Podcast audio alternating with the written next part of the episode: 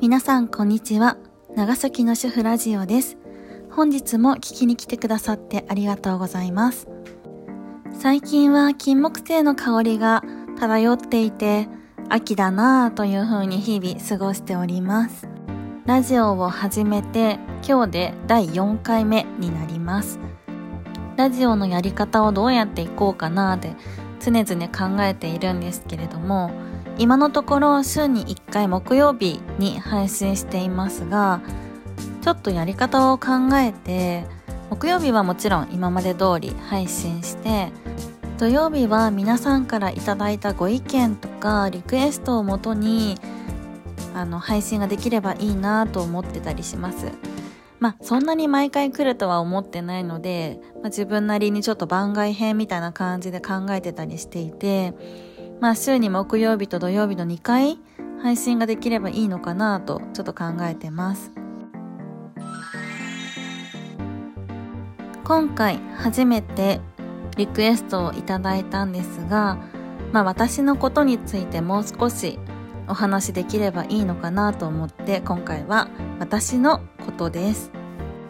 なんでラジオを始めようと思ったのかってところからなんですけれども、もともと2020年頃から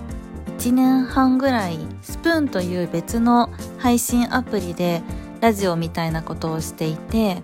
まあ音声配信でライブだったりとか、キャストといって、もう録音したものをそのまま公開するようなことをずっとしてたんですけど、もういわば自分の声日記みたいな感じでずっと使っていて、声で何か表現するというのが結構好きだったので、まあ改めてラジオをやってみようかなっていうところが一番の心境的なところですね。それできっかけとしてはいつもウォーキングに行くときにあの経済系のラジオを聞きながら歩いてるんですけれどももう少し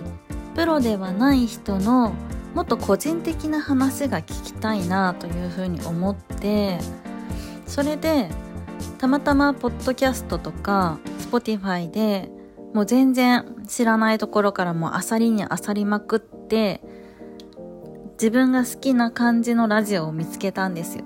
それ、それが、紳士淑女の、あの、お茶会っていうラジオと、独身アラサー女の毒ラジオっていうラジオの二つですね。これを常に結構リピートして聞いてるんですが、結構私自身が女性が話すちょっとアダルティーな話がめちゃめちゃ好きで、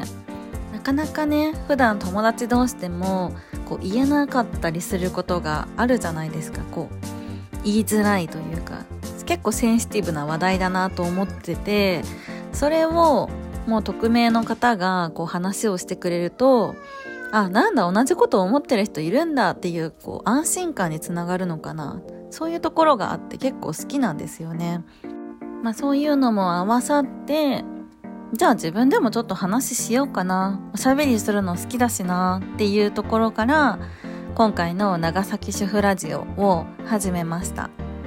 私もどちらかというと、こう、あえて主婦ってつけてるのは、こう、主婦目線で見た時のあるあるな話をちょっと入れ込みたいなっていう思いがあって、はい。まあそんな感じで、もう見切り発車な感じで始まったのがこの長崎主婦ラジオになります。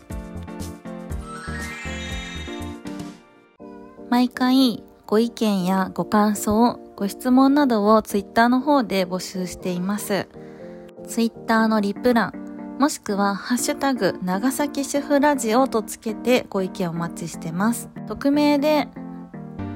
意見送りたいなという方は、ツイッターの方にマシュマロという匿名で送れる質問ボックスも置いてるので、そちらからでも可能です。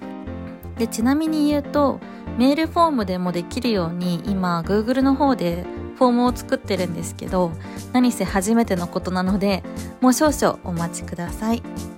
本日も聞きに来てくださってありがとうございます。